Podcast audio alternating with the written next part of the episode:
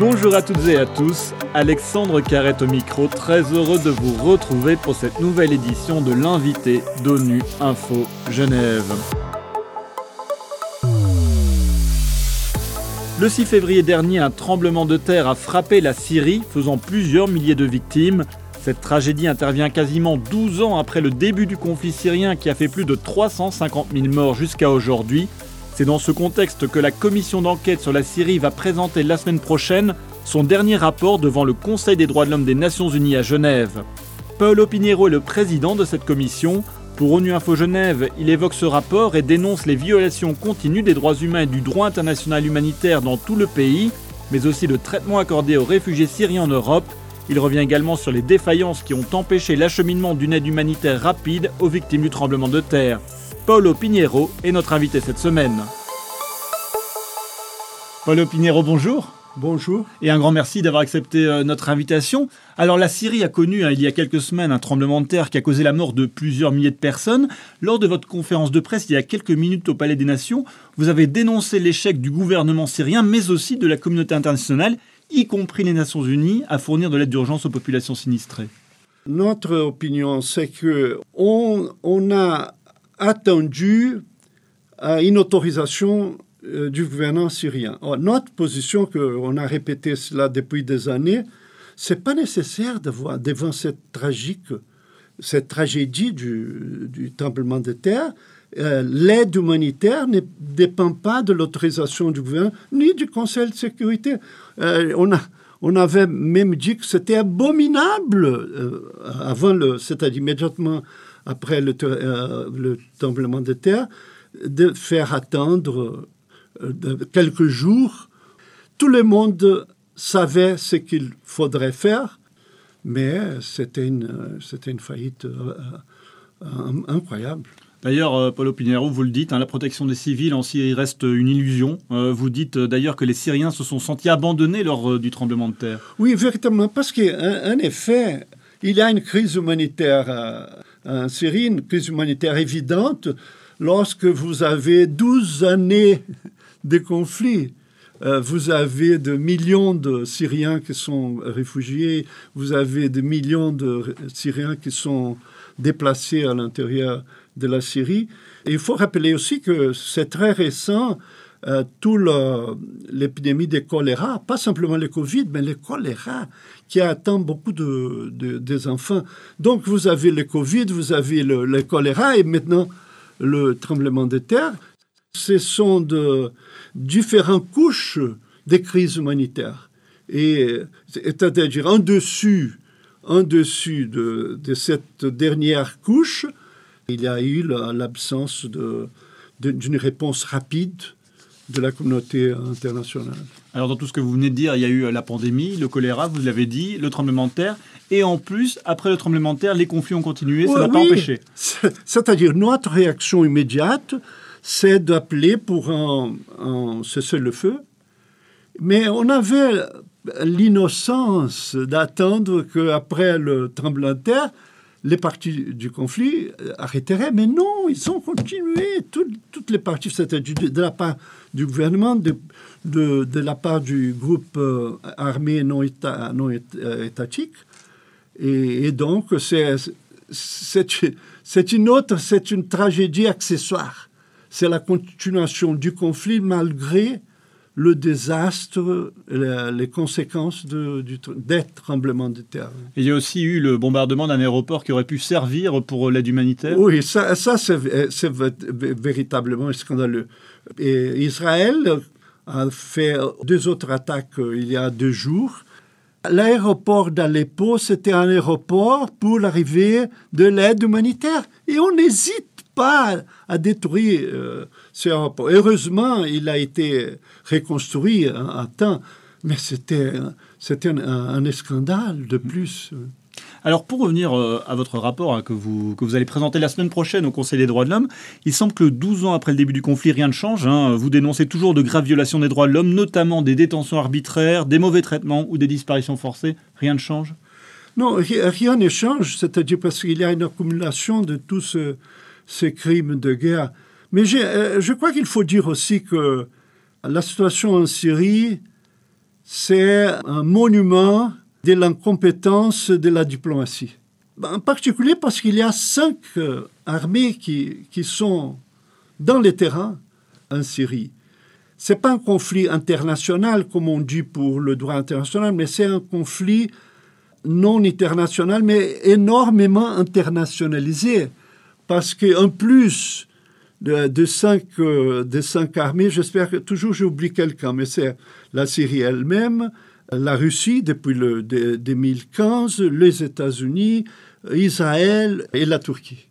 Et donc, la complexité est énorme. Mais il y a aussi, euh, depuis le début, euh, plusieurs groupes euh, non étatiques armés sont liés à une puissance autre. Donc, c'est une, une médiation mission impossible, une médiation presque impossible. Mais je crois qu'après 12 ans, on a, on a besoin que la diplomatie parle plus que les armes. Alors, à défaut d'avoir cette, euh, cette, trêve ou cet accord de paix qui n'arrive pas, euh, vous, votre priorité, c'est aussi de, retrouver euh, les personnes disparues, en tout cas faire la lumière sur leur sort. Alors, depuis un moment, vous plaidez pour la création d'une entité internationale indépendante pour soutenir la recherche des disparus. Volker Turk, le haut commissaire aux droits de l'homme, l'a aussi demandé lors de la présentation de son rapport global devant le Conseil des droits de l'homme la semaine dernière. Est-ce que les choses bougent dans ce domaine? Oui, heureusement. J'étais très content que le haut commissaire a mentionné cela dans dans sa, sa évaluation des situations des droits de l'homme dans, dans, le monde. Parce que depuis, je crois que depuis trois années, euh, on, a, on fait, on lobby, on fait, euh, on essaye de convaincre les États membres euh, du besoin de, de créer un mécanisme. Et c'est très important de dire que ces mécanismes vont va, exister dans le humanitarian track, c'est-à-dire dans, dans une perspective humanitaire et pas une perspective de l'accountability, de la responsabilité criminelle. Il faut séparer, parce que si confondre l'humanitaire et la responsabilité pénale serait une certification que le mécanisme euh, ne serait pas, euh, ne réussirait pas. Et donc, euh, Heureusement, il y a eu une résolution de l'Assemblée générale qui a demandé une étude au secrétaire général.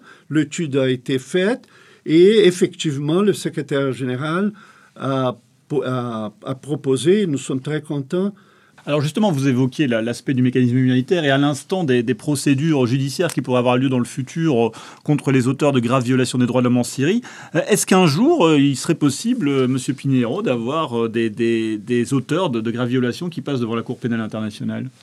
Ah, Vous savez, la Cour pénale internationale a un rythme très lent. Et donc, c'est-à-dire que je les sache, il n'y a, euh, il n'y a pas aucune, aucun cas déposé euh, au tribunal pénal international et, et, qui parce que le, le, problème, le principal problème, c'est que la, euh, la Syrie n'a pas ratifié la Convention de Rome, qui a, et simplement le, les cas de la Syrie peut arriver au TPI, au tribunal pénal international, par le biais du Conseil de sécurité. Comme il y a un des cinq membres permanents qui, qui, a, qui menace de euh, euh, faire le veto de cela, les perspectives sont, sont très minces. Mais d'autre part, plusieurs pays ont utilisé ce qu'on appelle la juridiction euh, universelle, parce que ces crimes que la torture euh, euh, de, disparition sont des crimes euh, qui, qui, continuent, c'est pas qui s'arrêtent dans, dans une certaine période. Et plusieurs pays, je cite simplement par exemple l'Allemagne, mm. qui a condamné de, de responsables, de fonctionnaires du, de l'administration syrienne qui étaient ont, ont, été reconnus comme coupables de, de quelques crimes. Et plusieurs pays, euh, c'est-à-dire euh, nous, dans, euh, dans le, je crois dans les derniers dix ans, on a beaucoup coopéré avec des systèmes judiciaires de plusieurs pays. c'est-à-dire en termes de fournir ou de, de céder des informations sur des cas qui, qui ces différents systèmes judiciaires sont en train d'examiner. Donc vous plaidez pour que, pour que plus de pays aujourd'hui prennent cette compétence extraterritoriale pour s'occuper des, des, des, graves violations des droits de l'homme en Syrie? C'est très insuffisant, mais pour le moment, c'est euh, le domaine où on a, eu, on a eu quelques succès. Et je crois que chaque succès euh, se transforme dans un exemple pour d'autres d'autres pays de suivre ces exemples. Alors on l'a déjà évoqué en filigrane au début de, cet entretien, le, problème que la communauté internationale semble se désengager du, conflit syrien. On, pense évidemment aujourd'hui qu'il y, a le conflit en Ukraine qui prend toute l'attention diplomatique. Comment faire en sorte que ce conflit eh revienne au de, dans l'actualité et à l'agenda diplomatique? Euh, C'est-à-dire, c'est très difficile de euh, être en compétition ce qui s'est passé euh, avec l'Ukraine. Euh, pour nous qui, qui, nous sommes responsables euh, du mandat sur la Syrie, euh, j'ai même dit en public que ça me gêne beaucoup le double standard, c'est-à-dire le... le deux, poids, deux mesures. c'est exactement cela. Pour le réfugié d'Ukraine, je n'ai aucune critique pour l'appui qu'ils reçoivent mais les réfugiés syriens ont droit au même appui. Ils ne l'ont pas. Des Syriens continuent à mourir dans la semaine dernière. Et, donc l'Europe est complètement fermée pour les réfugiés syriens et, complètement ouverte pour, euh, je crois que 7 millions de réfugiés euh, ukrainiens en Europe. Dans le monde, il y a environ 4 millions de réfugiés syriens environ un million en Europe.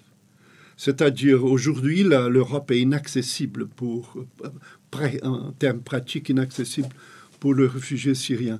Euh, donc, euh, euh, je, trouve que, plusieurs pays ont dû essayer de normaliser le, rapport avec la Syrie, c'est-à-dire nous ne, nous ne prenons pas la normalisation parce qu'il ne faut pas oublier tous ces crimes qui ont été commis euh, par le, par le gouvernement et par divers, euh, différentes parties du conflit dans ces 12 années.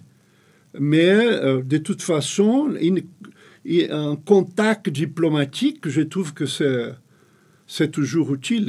Pour bien comprendre ce que vous souhaitez euh, par rapport aux, États et, leur relation avec la Syrie aujourd'hui, avec ce qui se passe, qu'est-ce que, qu'est-ce que vous souhaitez qui, qui, continue, vous l'avez dit, à, discuter avec le, le, gouvernement en place et qu'ils influencent Comment ça se passe? Quel, est ce rapport que vous souhaitez euh? Euh, C'est-à-dire, nous ne sommes pas des conseillers pour hmm. les États membres. ils décident ce qu'ils veulent. Ce que je ne tolère pas, c'est de de considérer euh, que les conflits n'existent plus ou qu'il n'y a rien à faire. La diplomatie sert exactement pour cela, dans les situations plus tragiques. Euh, et, euh, je crois que quelqu'un qui fait un grand effort, c'est l'envoyé spécial du secrétaire général, mon ami Gerd Petersen. Je crois qu'il fait un effort très important et, il a réussi à maintenir le contact, le dialogue avec euh, le gouvernement syrien. Je trouve que cela est très possible. Et il y a d'autres, plusieurs pays dans ces désastres humanitaires du tremblement de terre ont, euh, ont eu des contacts inespérés avec euh, le gouvernement. C'est-à-dire, je ne qualifie cela comme positif, mais je trouve que c'est important, euh, sans qualifier de positif ou négatif, mais je crois que tout contact euh, diplomatique, c'est utile dans n'importe quelle guerre. Alors, euh, Paul Opinière, dernière question. On est à quelques jours, hein, vous l'avez dit, du 12e anniversaire du début du conflit en Syrie, qui a fait plus de 300 000 morts. Il ne semble plus y avoir d'initiative pour y mettre fin. Voyez-vous quand même de votre côté des raisons d'espérer? Y a-t-il des petites lueurs d'espoir? C'est-à-dire, si on n'a pas d'espoir, on ne, on, ne continuerait pas à faire notre travail parce que euh, je crois qu'on continue à faire le travail, même si c'est énormément difficile, pour plusieurs raisons. Euh, la première, c'est que notre solidarité principale, c'est avec le peuple syrien, les femmes, les enfants qui, qui souffrent énormément de, euh, des choléra au, au, tremblement euh, de terre. Deuxièmement, je trouve que pour euh, le futur, je dis que les rapports qu'on fait, les informations qu'on a recueillies, je crois que seront un, matériel important pour n'importe quelle initiative après la guerre, en termes d'une commission sur la vérité ou d'autres initiatives que peuvent avoir lieu. Je trouve que on travaille aussi pour le futur. On travaille pour le présent parce que d'une certaine manière, c'est un rappel aux États membres que la guerre continue, que la population continue à souffrir euh, énormément. Et troisièmement, je crois que il a un côté un peu diplomatique parce que c'est la seule manière qu'on peut, peut avoir des contacts au plus haut niveau avec euh, les États membres, c'est par le biais de cette euh, commission d'enquête. Et nous sommes le seul à le faire dans l'ONU. Il n'y a pas d'autres euh, d'autres bodies, d'autres institutions qui font le travail de mémoire, de documentation du conflit. Donc on continue. Paul Pinheiro, un grand merci d'avoir répondu à mes questions. Je rappelle que vous êtes le président de la commission d'enquête sur la Syrie. Et c'est la fin de cette édition. À la réalisation, avait François Soubiguerre, Adrien Messin-Carrard à la préparation. L'actualité des Nations Unies continue sur notre site web ungeneva.org et sur le compte Twitter en français ONU Genève. À très bientôt.